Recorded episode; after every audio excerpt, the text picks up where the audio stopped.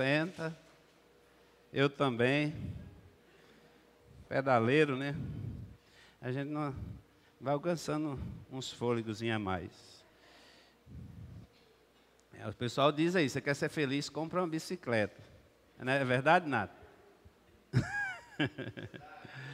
Olha lá, o Gil disse que é verdade também. Se o pastor está dizendo que é verdade, então é verdade. Eu tenho até uma história para contar dessa aí, mas não vou contar, não, lembrei agora. Amém, meus queridos? Vamos para a palavra de Deus, amém? Como é bom poder ministrar a palavra de Deus, né? Ao mesmo tempo, a responsabilidade é tão grande que eu estou aqui tremendo. Minhas, eu estou aqui, ah, esse pastor é animado, as minhas pernas estão tá tremendo. Eu pulo para não tremer. Você já viu essa estratégia? Baiano tem estratégia para tudo, gente. Então, quando eu movimento, vocês não vê eu tremendo. Então, então vamos lá, né? Está rindo, né? É, mas é verdade. Abre a Bíblia em Gênesis capítulo 25. Gênesis capítulo 25. Quero que você abra a sua Bíblia. Eu vou ler apenas um versículo aqui nesse texto, tá bom? Um versículo só.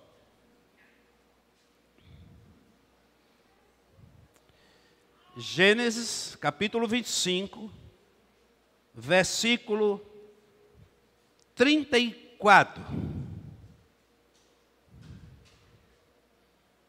Gênesis 25, versículo 34. Todo mundo achou? Ligou a Bíblia? Então, quem trouxe aí o seu celular é rapidinho, né? Então diz assim a palavra de Deus. Então Jacó serviu a Esaú pão com ensopado de lentilhas. Ele comeu, bebeu, levantou-se e se foi.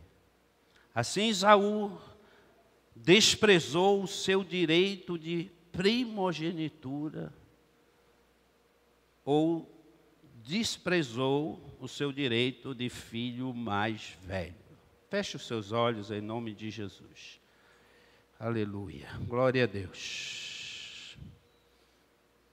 Pai, em nome de Jesus, nós oramos, nós te agradecemos pela tua bênção sobre a nossa vida, tua graça, tua misericórdia. O Senhor nos ajude em todas as coisas. Usa a minha vida agora. Pai, usa a minha vida agora como instrumento para tocar estes corações. Ah, Senhor, eu quero ser boca de Deus aqui nesta noite, Senhor. Eu quero, ó Deus, em nome de Jesus, que o Senhor me use para edificar o teu corpo, a tua igreja, tua noiva, nesta noite, que haja um derramar do teu espírito neste lugar, que haja uma unção, Senhor, de renovo, de restauração, de cura, de milagres.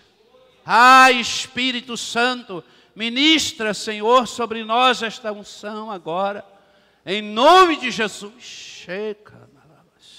Aleluia. Glória a Deus. Amém. Amém, meus queridos. Irmãos, eu quero falar sobre a bênção da primogenitura. A unção, fala comigo, a unção da primogenitura. Amém? Essa é uma mensagem que você não ouve com frequência, tá? O que eu vou ministrar nesta noite não é uma mensagem que você ouve frequentemente. Talvez os valores, sim, né? Ah, os valores você está sempre aí sendo ministrado aqui nesta igreja mesmo pelo nosso pastor. Mas a bênção da primogenitura, ela é uma bênção dada por Deus. Fala assim, é, é uma bênção dada por Deus. Amém?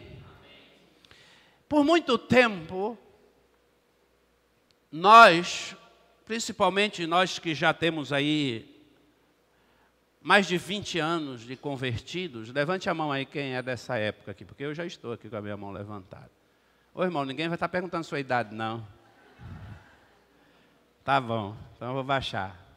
Não vou falar mais nada.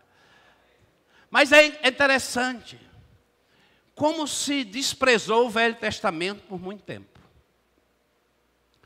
muitos pregadores desprezaram o Velho Testamento. Eu me converti numa igreja assim, e por muito tempo eu ouvi na própria escola bíblica que o Velho Testamento ele não tinha mais valor nenhum. Que você poderia rasgar, tirar da sua Bíblia, porque na verdade o Velho Testamento era apenas a história do povo hebreu, mas não tinha valor mais nenhum. E agora nós devíamos somente estar no Novo. Mas na verdade, amados irmãos, a palavra é muito clara. Timóteo vai dizer que toda escritura, toda escritura era inspirada por Deus, útil para o ensino, para a correção. Ou seja, o que, que ele diz? Toda a escritura. Fala comigo, toda a escritura. Toda a escritura. Amém? Então, o Velho Testamento, ele tem princípios e revelação para a nossa vida que vai se cumprir no Novo. Então, nós vamos também ver a bênção da primogenitura também no Novo Testamento, confirmando. Então, aqui conta a história de Isaú, né, que ele despreza o seu direito de filho mais velho, e num momento de fraqueza, de distração, eu acredito, ele estava cansado, com muita fome, e ele negociou o seu direito de primogenitura, ele negociou a bênção de Deus. E nós precisamos entender isso, que a primogenitura, que quer dizer primeiro, não é? É ela vai revelar bênçãos sobre a minha vida, sobre a sua vida, e nós precisamos entender que a bênção da primogenitura, ela não é algo apenas, apenas que Deus estabeleceu para aquele tempo, mas ela também se cumpre também na vida de Cristo, não é? Porque Cristo é o primeiro filho gerado, ele é o nosso, é o primogênito de Deus, não é? Então, também eu queria que você abrisse agora no Novo Testamento, em Hebreus capítulo 12, versículo 23. Hebreus 12, versículo 23.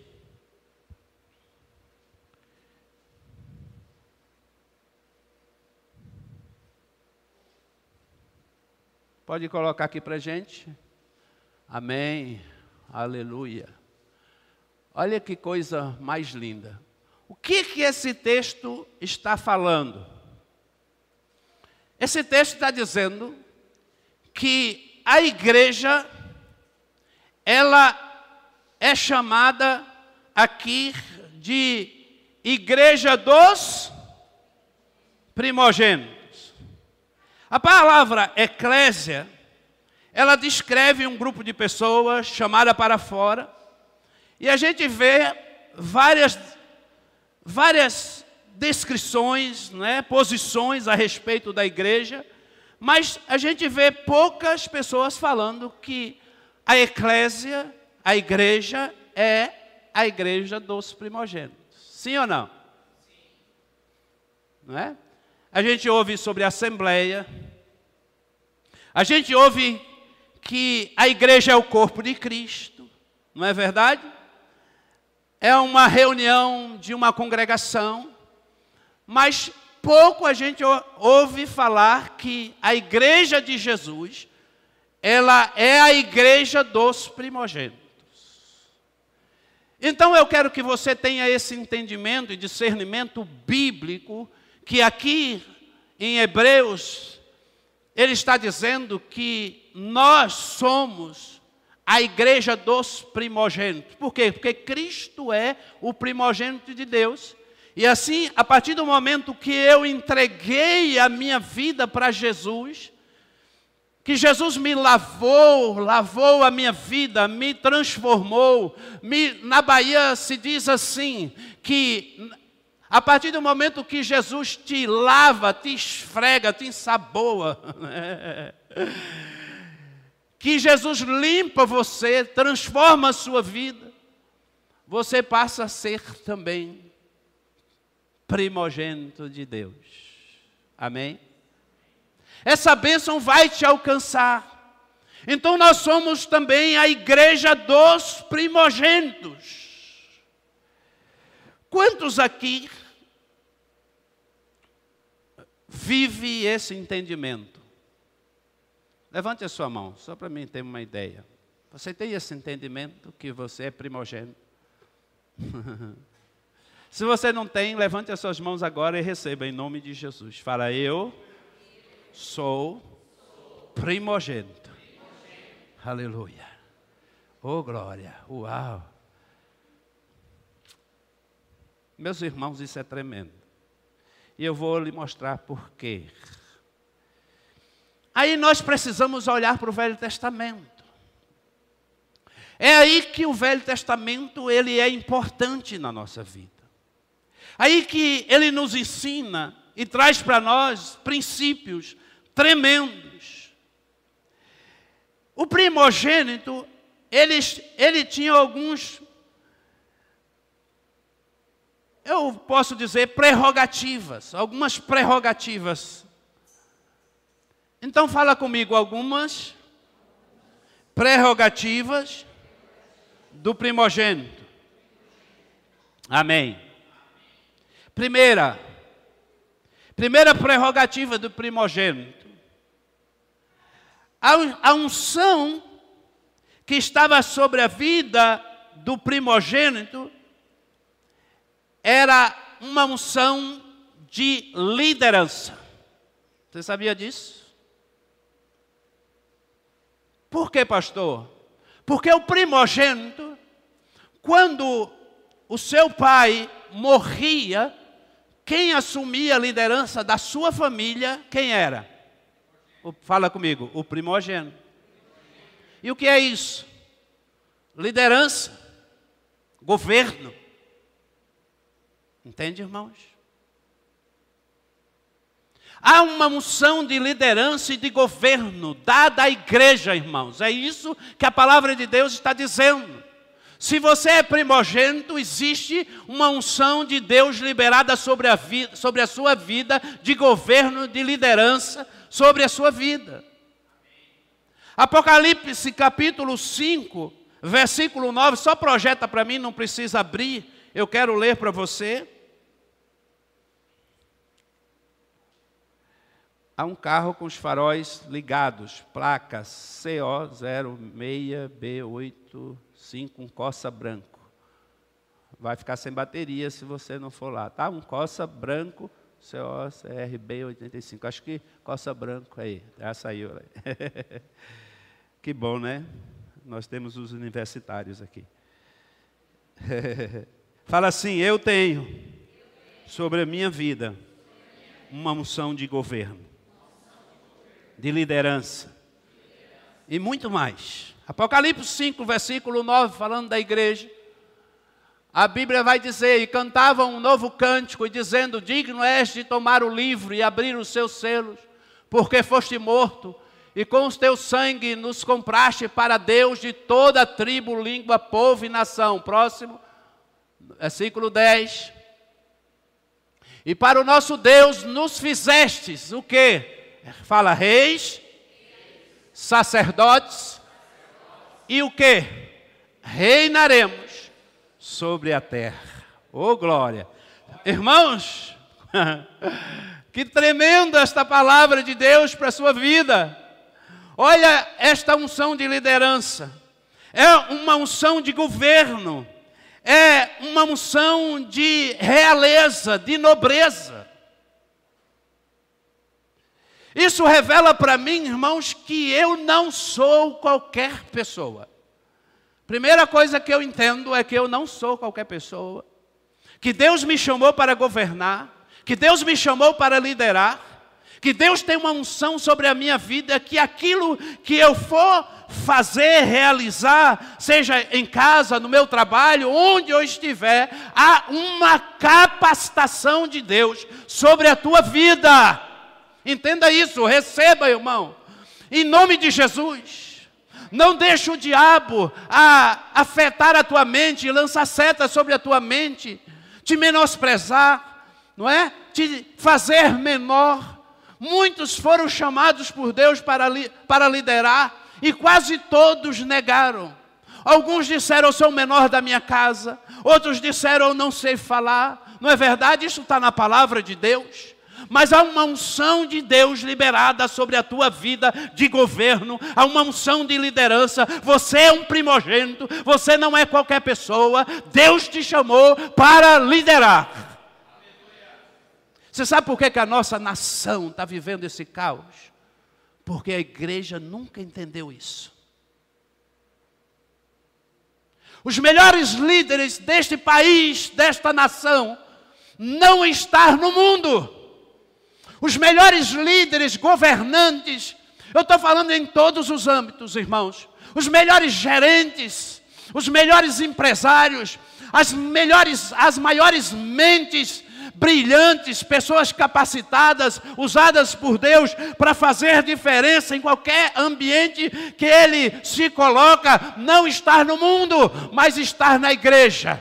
Em todo lugar que você vai, irmão, você já chega na frente, porque o Espírito de Deus, ele mora em você, ele está contigo, e ele é Deus, ele está capacitando você. Você não é qualquer pessoa, há uma unção de Deus derramada sobre a tua vida. Fala assim: Ah, Deus, ah, meu Pai, coloque a mão no seu coração, coloque a mão no seu coração, fala assim: Deus, me usa, me usa, Senhor, aleluia me usa, porque é uma unção de liderança sobre a tua cabeça, meu irmão. Você é nobre. E sabe o que um nobre faz? Coisas nobres. Ao mesmo tempo, irmãos, todas as vezes que Deus nos dá algo, ou Deus nos confia alguma coisa, também há responsabilidades. Deus não vai confiar às pessoas aquilo, Deus não vai confiar a você coisas tremendas, é, coisas grandes, se você não for uma pessoa que se prepara, que se predispõe, que, que ora, que busca Deus, que se dedica.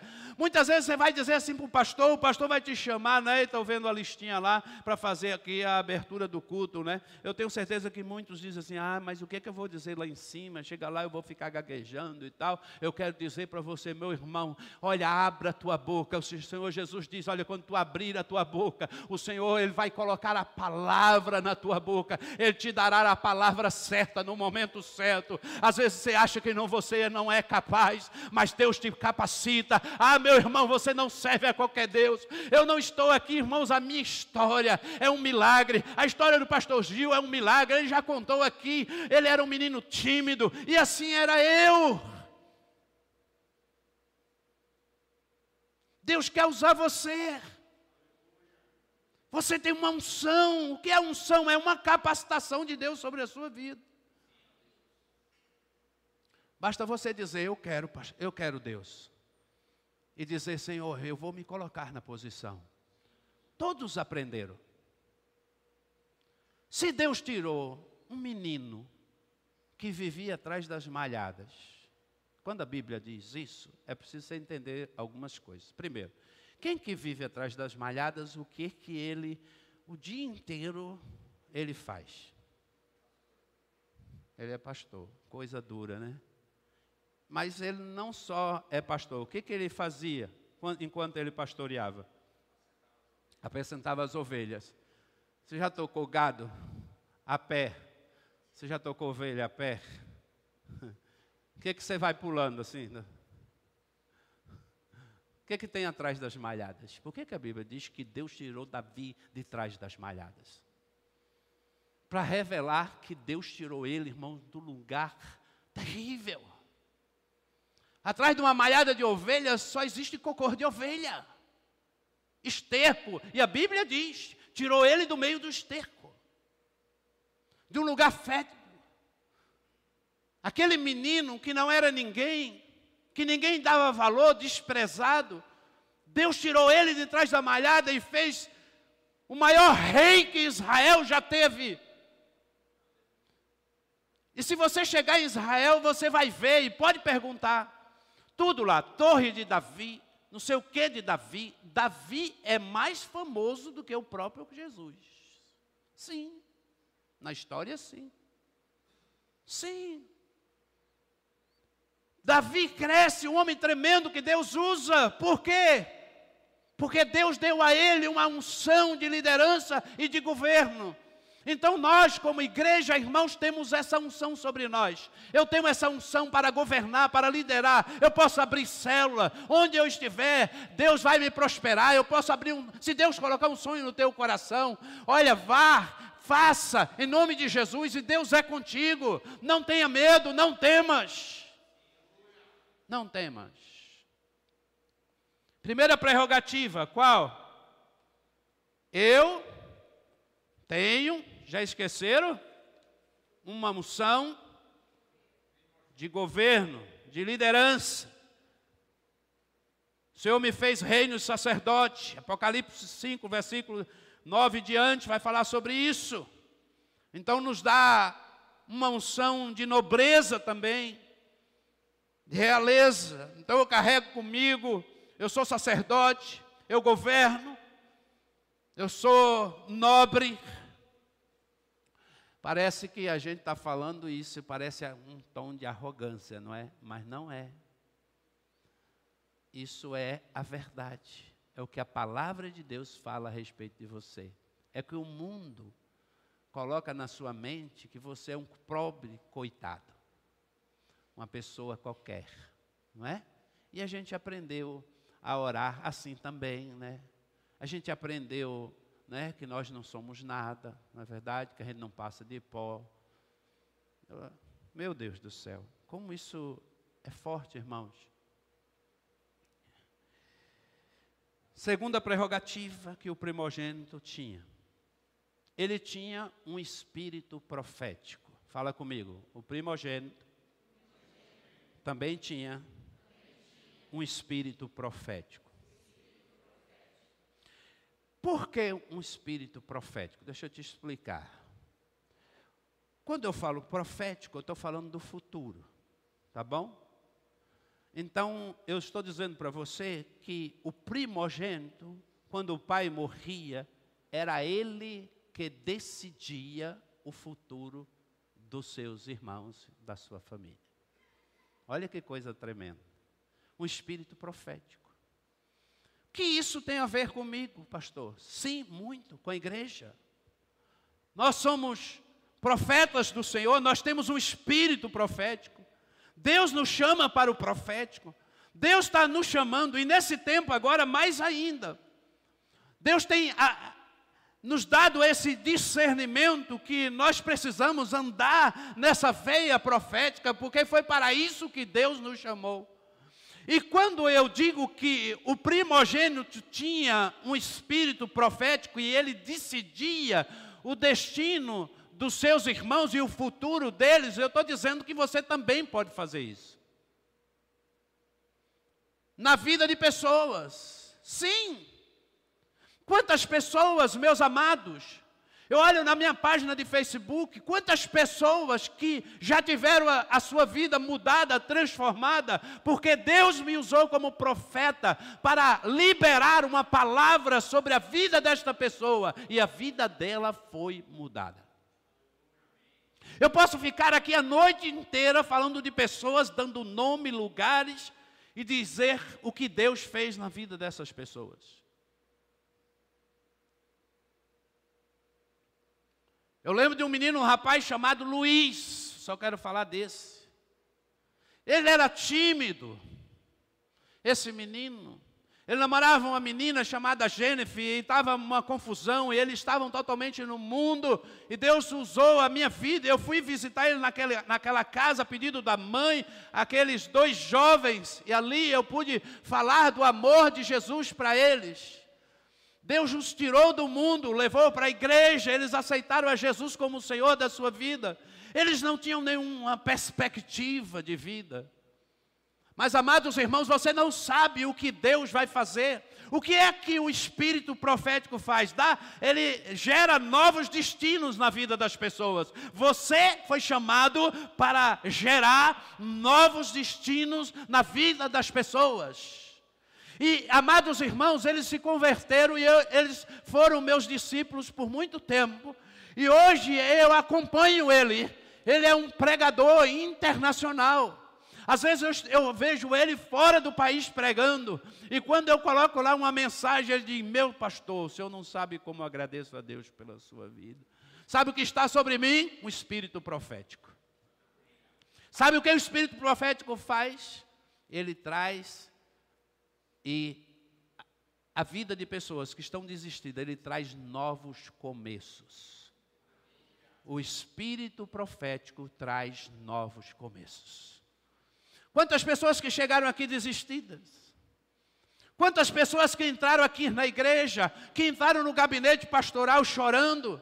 Quantas pessoas que estavam desistindo do seu casamento, mas o pastor o posicionou através do espírito profético e ministrou sobre a vida desta pessoa e liberou uma palavra de bênção sobre ela, e ela recebeu no seu espírito. E aí, amados irmãos, as coisas começaram a mudar e acontecer.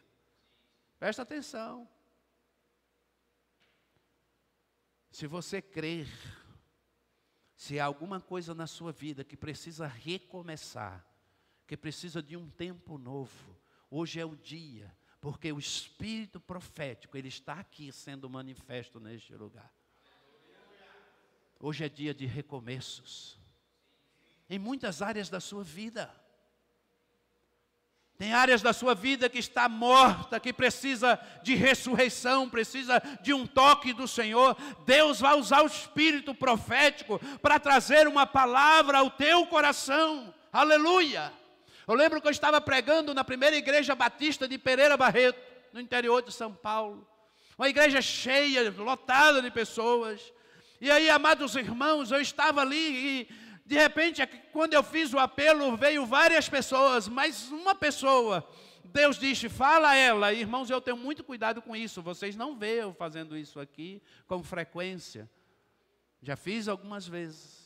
E quando Deus manda, eu faço, que eu tenho clareza, eu sei que é Deus que está falando, eu vou e falo. E muitas vezes eu já deixei de fazer por medo. Muitas vezes eu já deixei de fazer por causa do ambiente por causa da incredulidade que está reinando, porque nós percebemos quando estamos ministrando, quando estamos ministrando aos corações, se as pessoas estão crendo no que você está falando ou não. Às vezes o que você está pregando, ela está dizendo, nossa, isso é uma besteira. Não é? E, e aí, irmãos, sabe o que Deus faz? Deus começa a quebrar as raízes de incredulidade. Deus arranca elas porque elas foram plantadas no seu coração para você não crer no sobrenatural, porque eu estou falando de coisas sobrenaturais. E eu olhei para ela e disse: Filha, vem cá. E ela veio para perto de mim, eu estava no púlpito, o púlpito era muito alto. E eu disse assim: Olha, Deus me mostra que você é estéreo, mas hoje Deus está te dando um filho. E eu comecei a orar por ela. Presta atenção, irmãos. Deixa o ar-condicionado aí. Ó, comecei a orar por ela. Profeta é assim, irmãos. Ele libera a palavra. E às vezes ele vai chorar pelaquela palavra, para ela se cumprir. E às vezes ele esquece. Esse foi um dia mesmo que eu nunca mais lembrava dessa mulher. Só que um ano depois eu fui convidado de novo do aniversário daquela igreja tive a honra de repetir.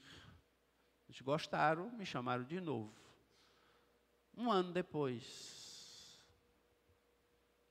Interessante, né? Foi rápido, não foi? Foi isso mesmo que aconteceu. Quando eu vi ali, eu fiz um apelo, um ano depois, veio uma mulher, não é? Bebezinho de colo, assim, chegou para mim, para minha esposa, e ela disse, quando a Lu sempre sentava aqui nesse lugarzinho, né? Eu falava, é igual que estou mentindo, Terta. Não, Patalião. A Lu sempre confirmava né, as coisas.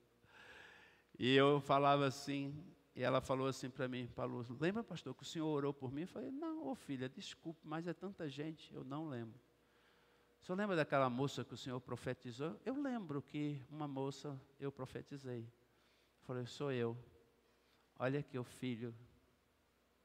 Você não vai dar um aplauso para o Senhor? Aleluia! Glória a Deus! Amados irmãos, você tem autoridade profética para mudar história e mudar destino. Irmão, você foi levantado por Deus com a autoridade da primogenitura para cancelar também decretos malignos sobre a vida das pessoas. A palavra tem o poder de mudar destino.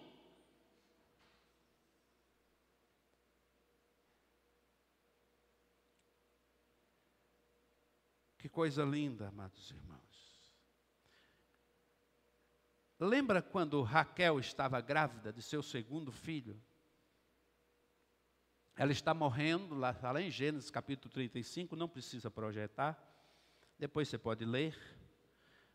Quando nasce o neném, então ela abre a boca e ela diz: Benoni, quer dizer bem, quer dizer filho. Ele, ela diz: Filho da minha amargura, lembra?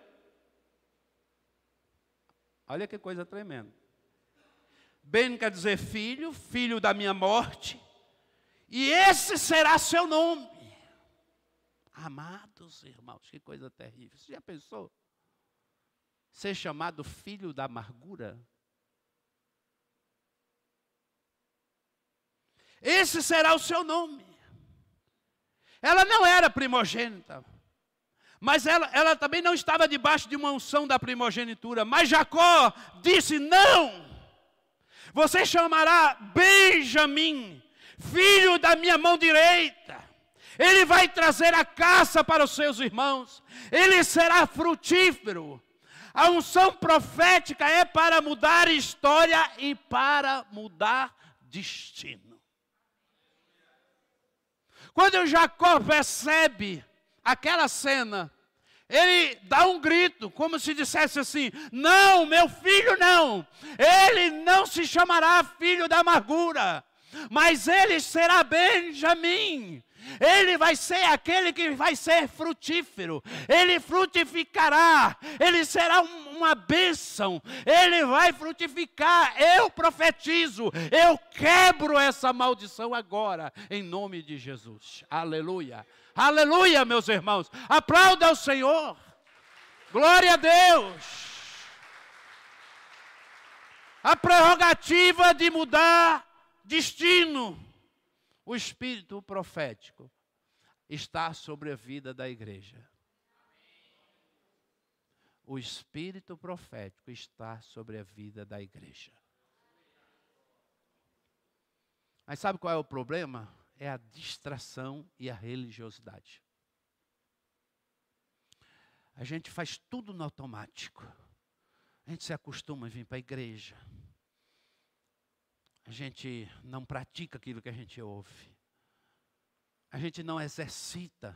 Irmãos, presta atenção, a vida cristã é como uma, andar de bicicleta.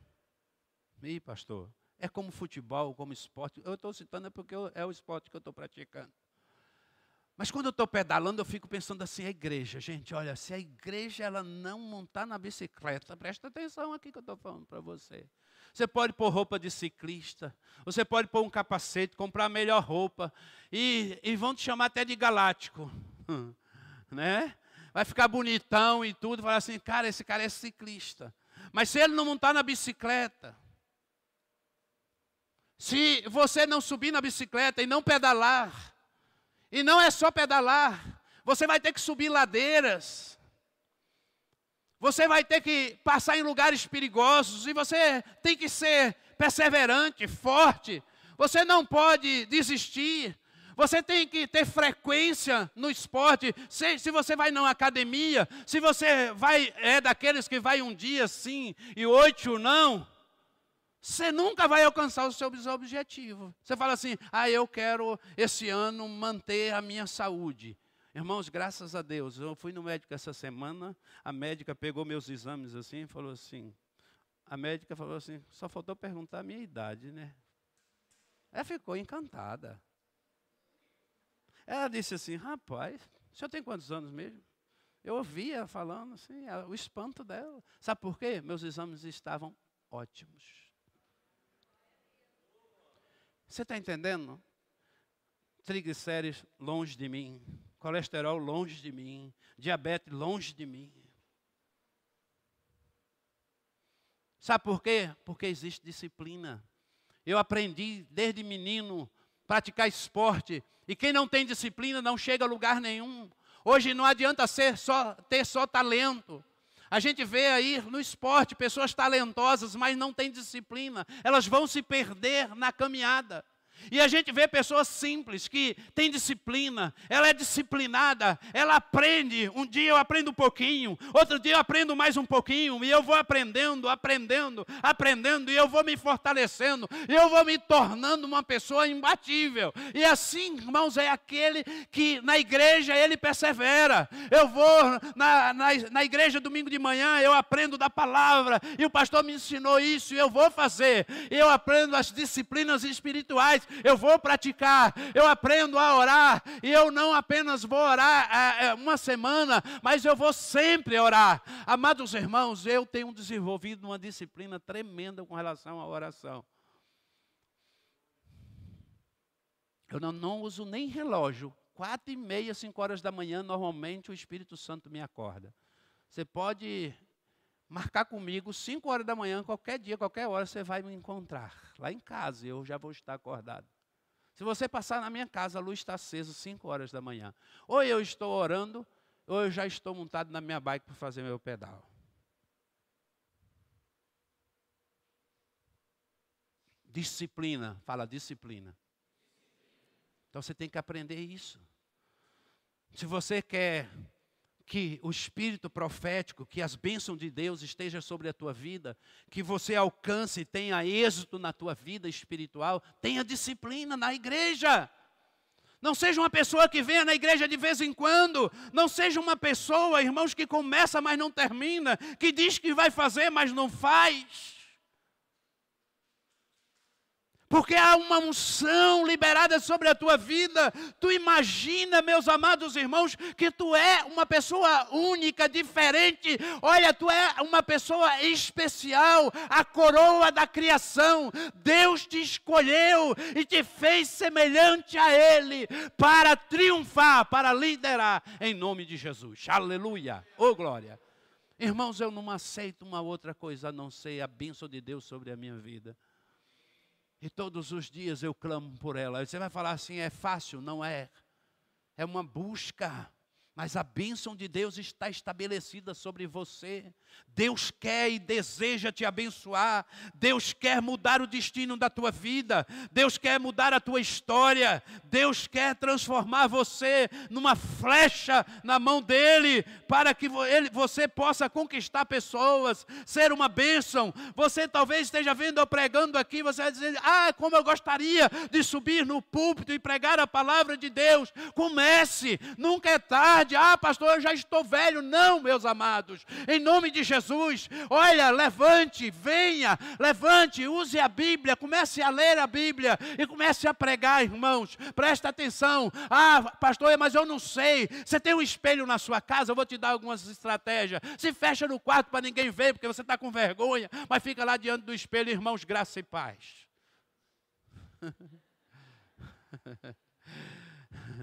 Deus te deu uma coisa chamada imaginação, presta atenção. Isso aqui é uma ferramenta de Deus poderosa para te levar para o futuro.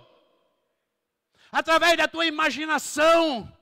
Quando eu sentava na igreja, eu me converti. Aí eu via o pastor Mário pregando. Eu sonhava pregando. Eu estava sentadinho ali, mas eu dizia no meu coração assim: Meu Deus, um dia eu, eu posso pregar, eu vou pregar.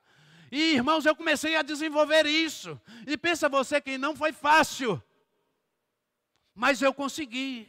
Graças a Deus, eu estou com 25 anos de ministério pregando a palavra de Deus. Da minha forma simples, não sou nenhum intelectual, mas eu tenho certeza que Deus está ardendo o teu coração através do Espírito de Deus. Enquanto eu falo, o teu coração arde, porque não sou eu, é o Espírito que está ardendo o teu coração.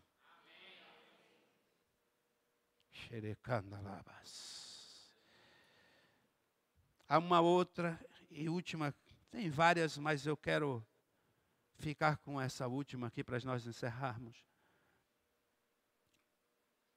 O primogênito tem a prerrogativa da porção dobrada. Fala eu tem o direito à porção dobrada. Quando o seu pai morria, a herança era dividida. Parte para um filho, parte para o outro, mas o primogênito recebia dobrado. Sim ou não, pastor Gil?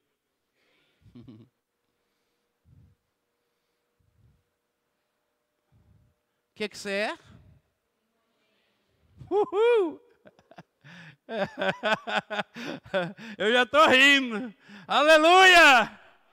Unção dobrada. Poção e unção dobrada sobre a tua vida. E tinha situações, se você for estudar, que o primogênito recebia sete vezes mais.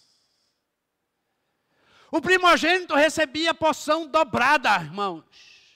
Meus amados irmãos, essa prerrogativa, se nós somos a igreja dos primogênitos, nós temos direito, oh, por herança, porção dobrada sobre a nossa vida.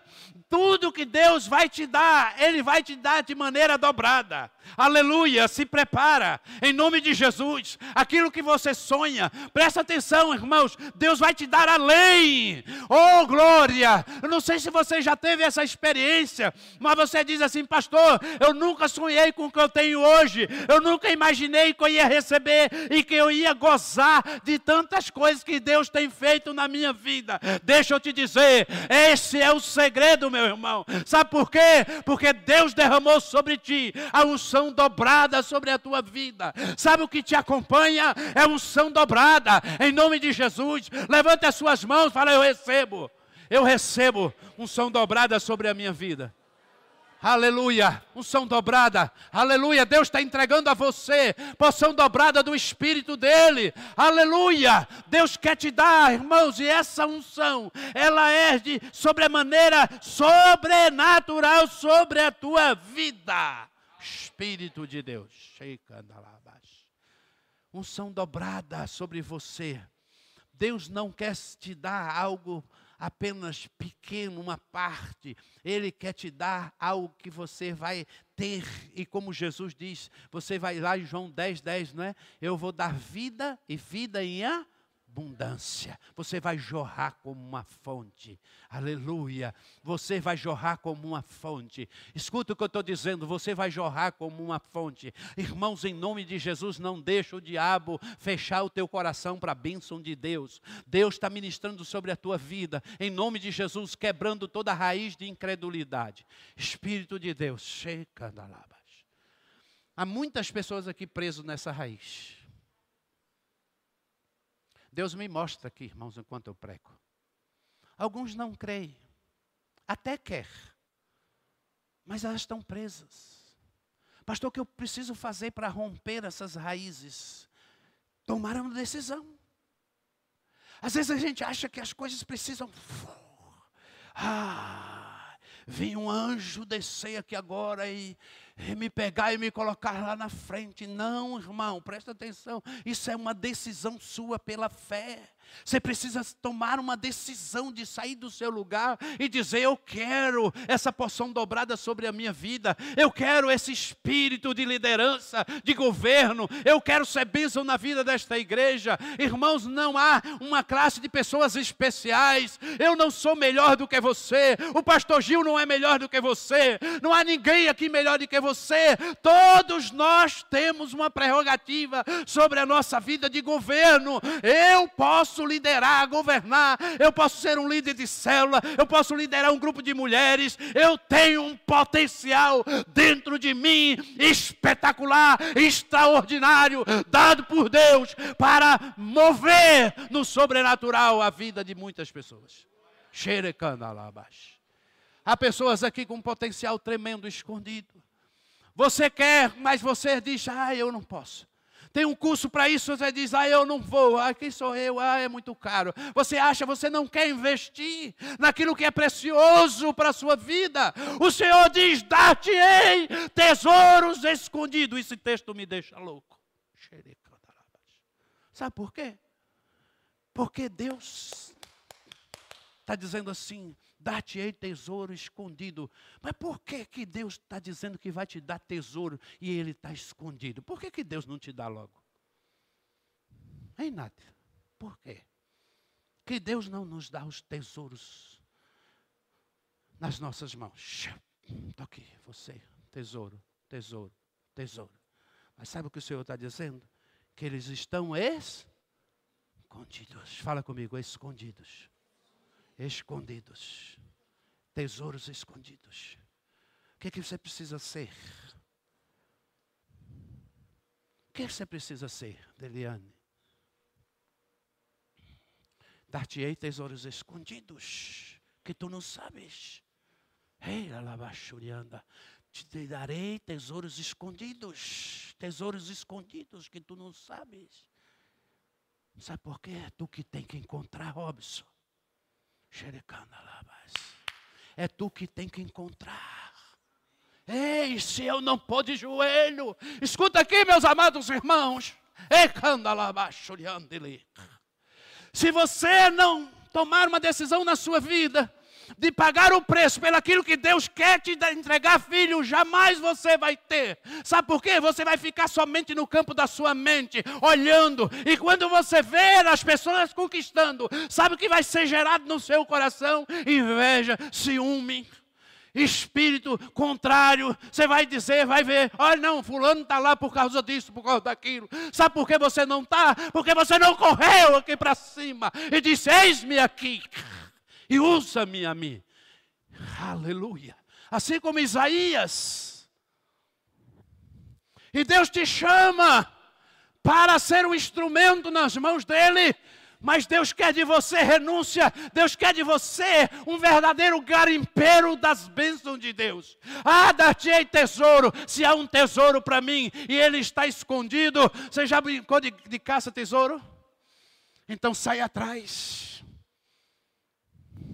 Ah, quando você era criança, o que você fazia? Eu ia atrás. E quando achava, uma festa.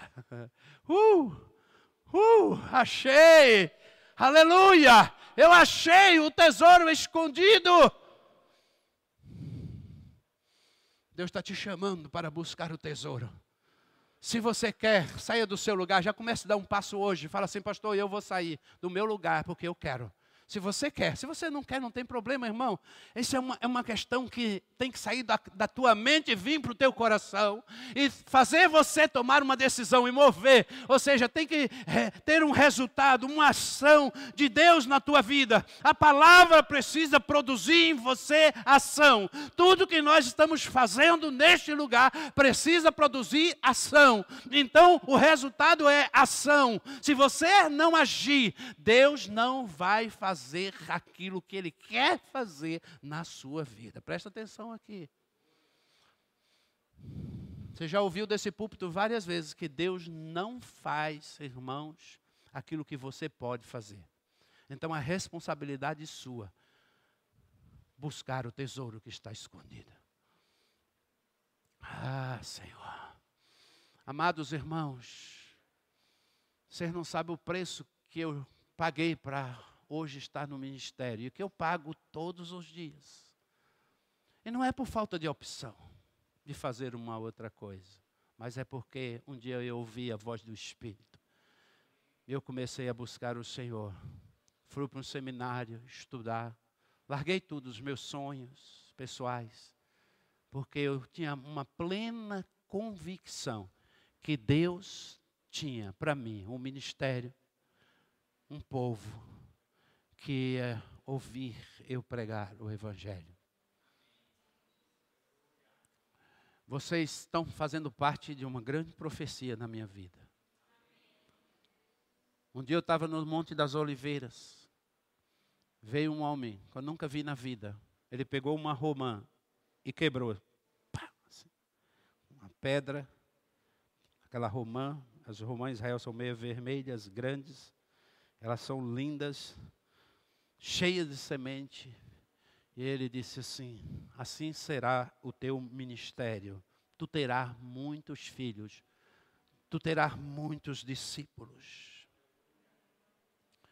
E, irmãos, são centenas e centenas de pessoas que nós já batizamos. Graças a Deus pelas vidas que nós já levamos a Jesus.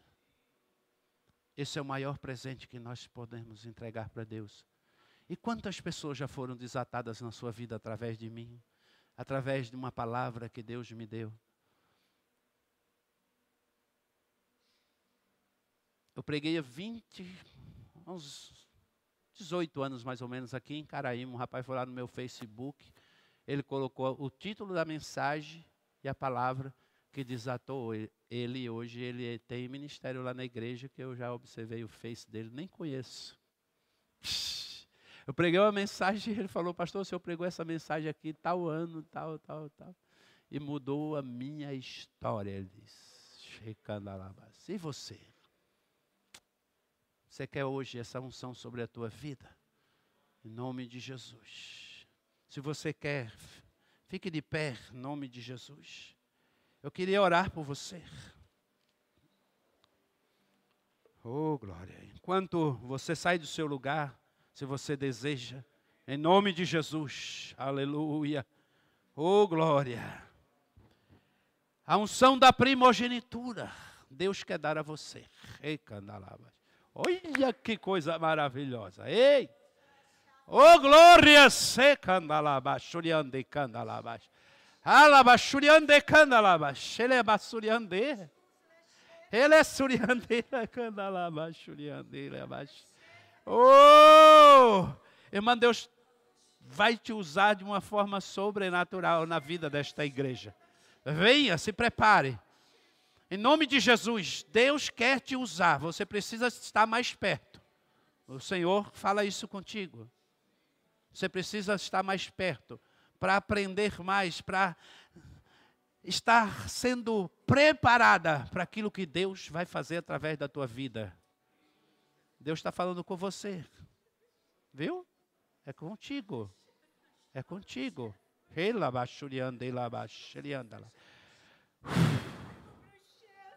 Oh! Oh, glória, checanda. Você quer? Quer ser usado por Deus? Fala, pastor, eu quero. Eu quero que meu destino seja mudado, transformado em nome de Jesus. Amém?